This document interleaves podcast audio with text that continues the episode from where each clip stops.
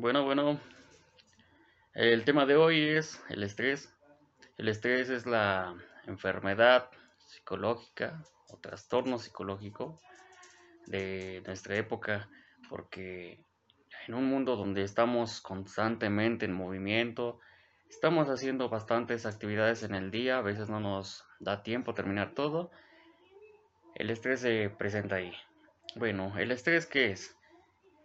Es un estado de tensión que se presenta cuando creemos que peligra nuestra salud, nuestra integridad o cuando existe un desequilibrio entre las exigencias ambientales, biológicas y psicológicas. Nuestra capacidad para responder a ellas eh, ante estas situaciones también requiere de una adaptación para enfrentarla. el estrés ocurre cuando percibimos una situación como amenazante, emocionalmente perturbadora o inquietante. Eh, ¿Cómo se adapta nuestro organismo? Bueno, pues el organismo crea reacciones que ponen a la persona en estado de alerta, le ayudan a afrontar la situación que le causó el trastorno. Aunque es normal un poco de estrés cuando te preparas para una entrevista de trabajo o para una situación peligrosa, el estrés se presenta. Esto también atraviesa algunas etapas, etapas fisiológicas, y estas son tres. Es la alarma, la adaptación y el agotamiento. En la alarma, ¿qué ocurre? Entran lo que son los troncos nerviosos, el simpático y el parasimpático, en el que el simpático permite actuar ante situaciones de peligro y lo prepara para la lucha o la huida. En esta etapa se preparan sus defensas que se manifiesta como con ritmo cardíaco como la bradicardia, que es la disminución, y la taquicardia, el aumento, o la arritmia, la, la afectación del sistema inmunitario, debilitación, debilitamiento, perdón, debilitamiento muscular, disminución de temperatura, baja presión sanguínea, el, el aumento de hormonas corticoides, el cortisol, que es la hormona del estrés. En esta etapa, nuestros, la sangre se va a nuestras extremidades como los brazos, las piernas para emprender ya sea un ataque o la huida. Bueno, la segunda etapa es la adaptación o la resistencia, que es cuando la amenaza desaparece, entra en función el sistema parasimpático que es el que se encarga de relajar al organismo. En esta etapa el sistema inmunitario se debilita y es más fácil contraer una enfermedad. Cuando el factor estresante pasa a una tercera etapa, comienza el agotamiento. Y bueno, en el agotamiento, si la situación tiende a continuar por largos periodos, el sistema parasimpático no tiene la posibilidad de hacer que el organismo se recupere. En este caso, el curso normal de las enfermedades que existen se altera, pero en el peor de los casos puede causar la muerte.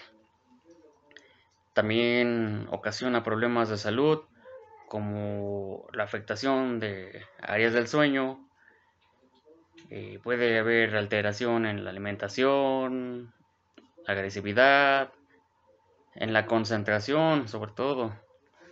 También, como ya lo mencioné, altera el sistema inmune, el asma, colitis, desequilibrios hormonales, enfermedades de corazón, migrañas, entre otros.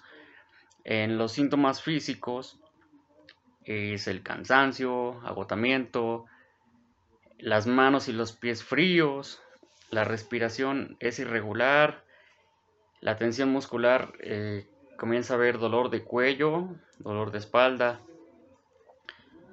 ¿Y cómo reacciona la mente? Bueno, cuando nos sentimos angustiados, preocupados, confundidos, tristes o con pánico, comienza una reacción de defensa o de huida en la que el cuerpo puede quedarse inmóvil por unos segundos.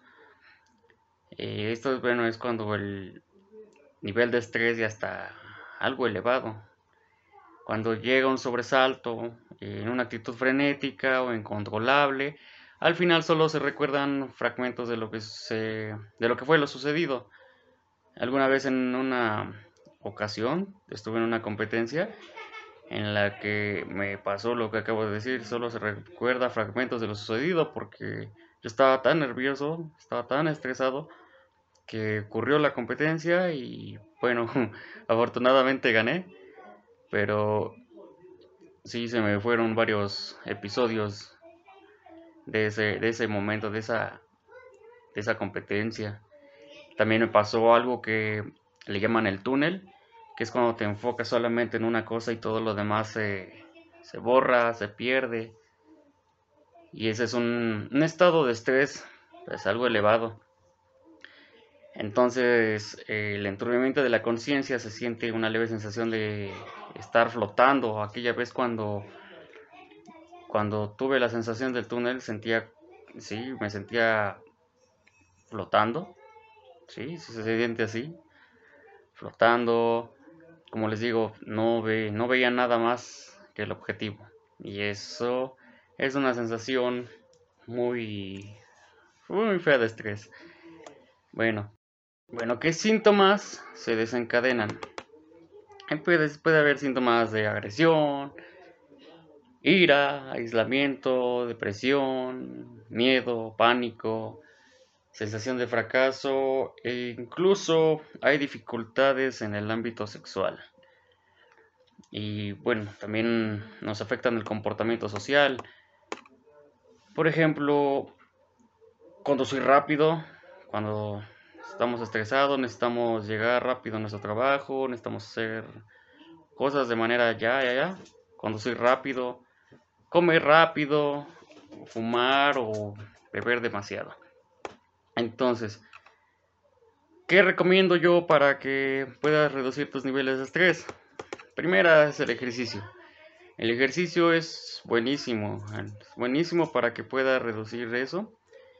Vas a liberar todas tus tensiones, y después de terminar te vas a sentir bastante relajado, relajada. Reduce la ingesta de cafeína. La cafeína, como sabemos, nos altera y nos da un subidón de energía y a eso agrégale que si estás estresado, ¿cómo te vas a sentir? Platica con tus amigos, familiares, cuéntale, cuéntale tus cosas,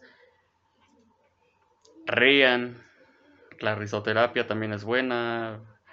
Ve videos de risa, escucha chistes, practica la meditación. La meditación también es muy buena. Eh, el contacto físico, también el contacto físico es muy bueno. Procura abrazar por lo menos ocho veces al día, que es lo que dicen los expertos, que necesitamos por lo menos ocho abrazos al día para llevar una vida feliz.